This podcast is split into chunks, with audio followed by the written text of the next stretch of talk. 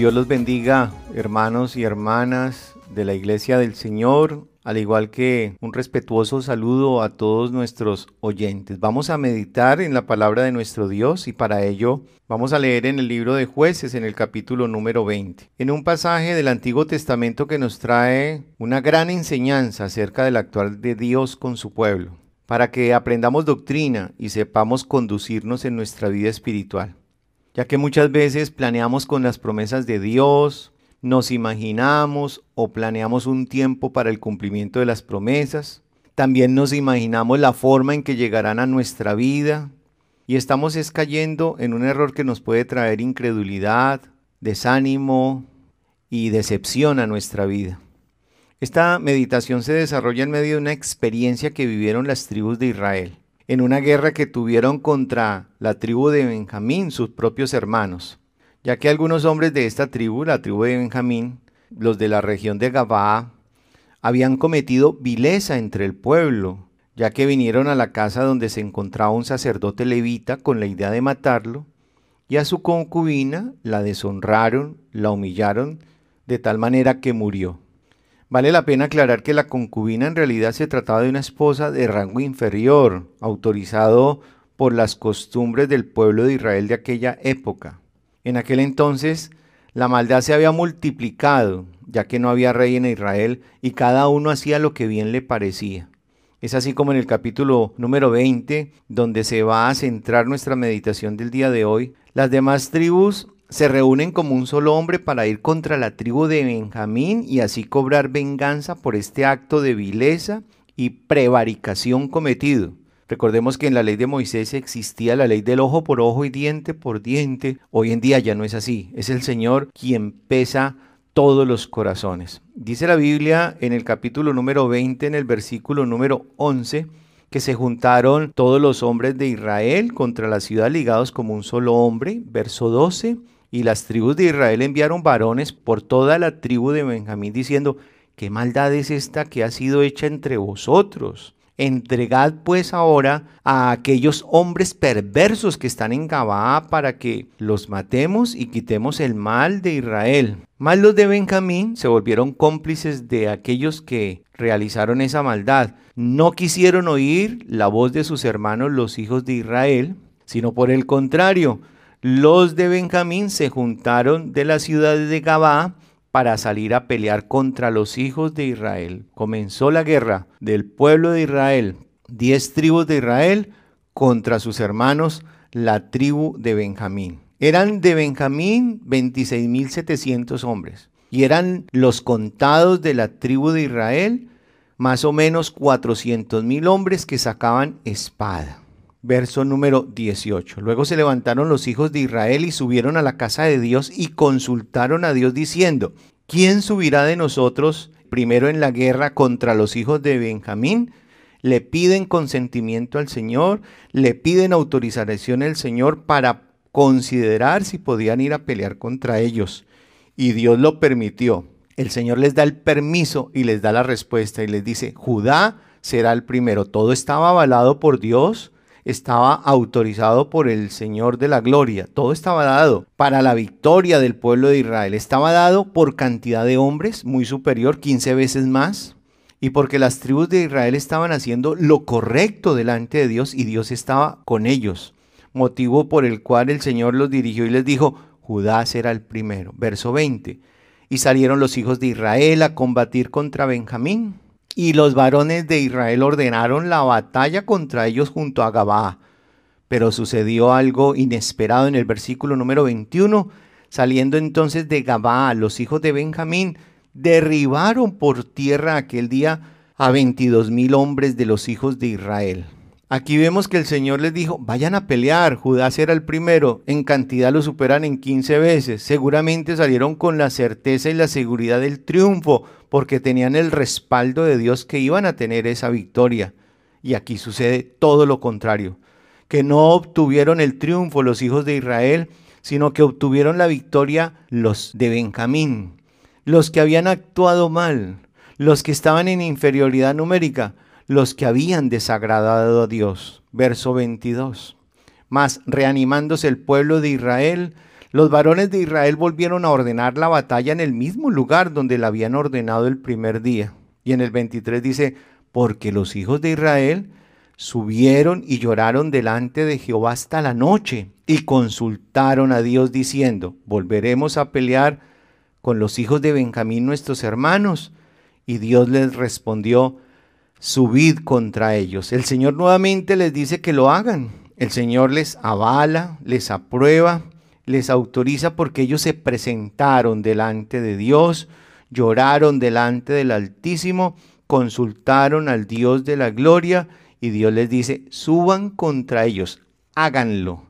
Y en el versículo número 25, y aquel segundo día, saliendo Benjamín de Gabaa contra ellos, derribaron por tierra a otros dieciocho mil hombres de los hijos de Israel, todos los cuales sacaban espada.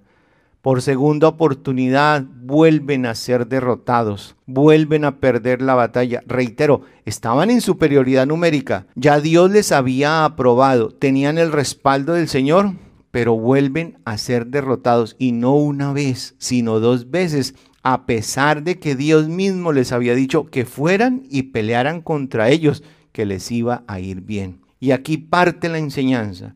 Es una gran enseñanza para todos nosotros hoy en día, que cuando el Espíritu Santo nos dice que nos va a ir bien en algún asunto, que va a transformar el corazón de un ser querido o que vamos a alcanzar un triunfo en alguna circunstancia de nuestra vida, y resulta que todo sale al contrario de lo que Dios nos habló. Entonces llega el momento en que nosotros nos desanimamos, perdemos la fe y nos llenamos de tristeza. Y por esto debemos escudriñar la Biblia, porque resumiendo, era la segunda vez, eran 26.700 hombres de Benjamín contra 400.000 que gozaban del aval del Señor, de su aprobación. El Señor les dice, Judá será el primero, la segunda pregunta, Señor, ¿subimos o no subimos contra Benjamín? Y si el Señor hubiera querido, les hubiera dicho, no, no vayan allá. Pero Dios les dijo, vayan. Y sin embargo, salieron derrotados. Entonces usted, hermano o usted, hermana, que tiene una dificultad en su hogar, el Espíritu Santo le dice, voy a transformar a tu marido voy a transformar a tu esposa, me estaré manifestando. Y usted llega a su casa y de pronto encuentra las circunstancias más adversas que nunca, más discusiones, más conflictos. O cuando el Espíritu Santo le dice que va a estar sanando a una persona de una enfermedad incurable, que estará sorprendiendo a la ciencia médica. Y después del primer examen, el segundo, y usted llega con esa certeza y esa confianza y esa seguridad de que esa enfermedad va a desaparecer y le dicen que por el contrario, la enfermedad ha avanzado. O cuando el Espíritu Santo le habla en profecía y le dice que le va a dar un triunfo y una victoria en su trabajo, que tendrá un ascenso y con ello un aumento salarial, y llega a su lugar de trabajo y encuentra que usted, le dicen sus compañeros que usted es el primero en la lista de despidos, y así con todas las cosas. Entonces, ¿qué podemos hacer? Para ello el Señor nos dejó la Biblia y para ello el Señor nos dejó los ejemplos y para ello el Señor nos dejó la doctrina. Aleluya, cuán grande nuestro Dios. Dice en el versículo 26, entonces subieron todos los hijos de Israel y todo el pueblo y vinieron a la casa de Dios, como nosotros cuando venimos a consultarle y a preguntarle también al Señor, como nosotros cuando tratamos de agradar al Señor orando, leyendo la Biblia, apartándonos del pecado, queriendo buscar agradar al Señor. Y nosotros también venimos después de que recibimos una noticia adversa en nuestro lugar de trabajo o vemos las cosas contrarias a como nos las promete el Señor en el hogar o vemos las circunstancias adversas respecto a ciertos ámbitos que estamos viviendo, a pesar de que el Señor nos habla de victorias, de triunfos, de galardones, y lloramos y le clamamos a Dios y le oramos porque vemos todo al contrario, como ellos que lloraron, dice la Biblia, y se sentaron ahí en presencia de Dios y ayunaron aquel día hasta la noche, ofrecieron holocaustos y ofrendas de paz delante de Jehová. Y en el versículo número 27, nuevamente, los hijos de Israel preguntaron a Jehová. Y al final del versículo número 28 dice, ¿volveremos aún a salir contra los hijos de Benjamín, nuestros hermanos, para pelear o desistiremos? Y eso es lo que nos sucede muchas veces a nosotros, que nosotros observamos que todas esas circunstancias que le sucedieron a ellos se nos dan a nosotros. Ellos querían desistir y ya nosotros muchas veces cuando vemos que las cosas no se nos dan, queremos desistir, queremos desmayar, pero debemos aprender doctrina y debemos tener paciencia y resignarnos ante cualquier adversidad, porque no es como nosotros queremos, no es cuando nosotros deseamos, sino que es en el tiempo de Dios y a la manera de Dios.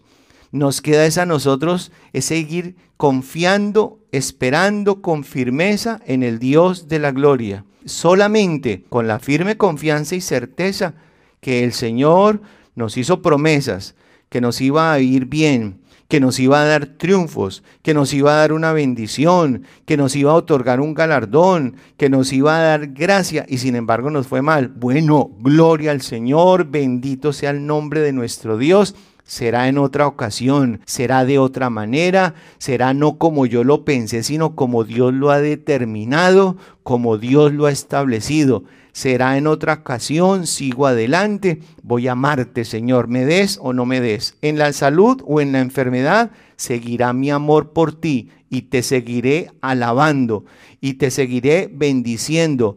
No sé qué será lo que el Señor quiere conmigo, no sé qué será lo que me quiere enseñar, no sé qué será lo que el Señor quiere hacer, pero no voy a cuestionar, no voy a murmurar, no me puedo desanimar, no me puedo afligir, no voy a desistir, ni me voy a volver atrás. Y el Señor les había respondido en el verso 28 al final a la pregunta que le hicieron los hijos de Israel, ¿vamos a pelear? ¿Volveremos aún a salir contra los hijos de Benjamín nuestros hermanos para pelear o desistiremos? Y Jehová les dijo, subid porque mañana os los entregaré. Era la tercera oportunidad. Y dice el versículo número 30, subiendo entonces los hijos de Israel contra los hijos de Benjamín, ya el tercer día, era la tercera vez, ordenaron la batalla delante de Gabá como las otras veces. Verso 31. Y salieron los hijos de Israel. Y salieron los hijos de Benjamín al encuentro del pueblo, alejándose de la ciudad y comenzaron a herir a algunos del pueblo, matándolos como las otras veces por los caminos. Nuevamente y por tercera vez comenzaron a ser derrotados. Y los de Benjamín mataron a 30 hombres de Israel. Nuevamente se vislumbraba el desastre. Nuevamente comienza la pérdida. Hermanos y hermanas, esto puede suceder. Y ahí es cuando comenzamos a desmayar. Porque nosotros planeamos con las promesas de Dios. Porque nosotros comenzamos a imaginarnos cómo Dios va a actuar. Y los caminos de Dios no son nuestros caminos. El obrar de Dios no es como nosotros nos lo imaginamos. Los pensamientos de Dios son infinitamente grandes. Los pensamientos de Dios no son nuestros pensamientos. Pero lo que sí tenemos seguro son las promesas de Dios.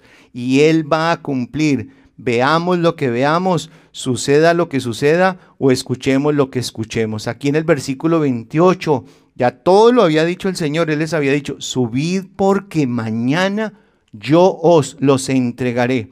Y comenzaron a perder.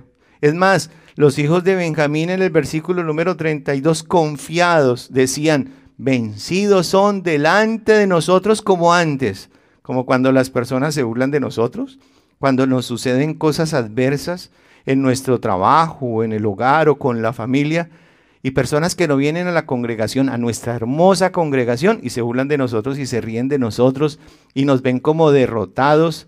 Y es donde el Señor está mirando los pensamientos de nuestros corazones y nosotros por el contrario tenemos es que confiar en el Señor. Aquí vemos que ya era la tercera vez. Y cuando los de Benjamín se sentían confiados, todo el mundo pensaba que el mal nuevamente prevalecía que el mal iba a prevalecer, como a veces prevalece en nosotros en algunas circunstancias de la vida. Pero es que una es la manera como nosotros vemos las cosas y otra es la manera como Dios ve las cosas.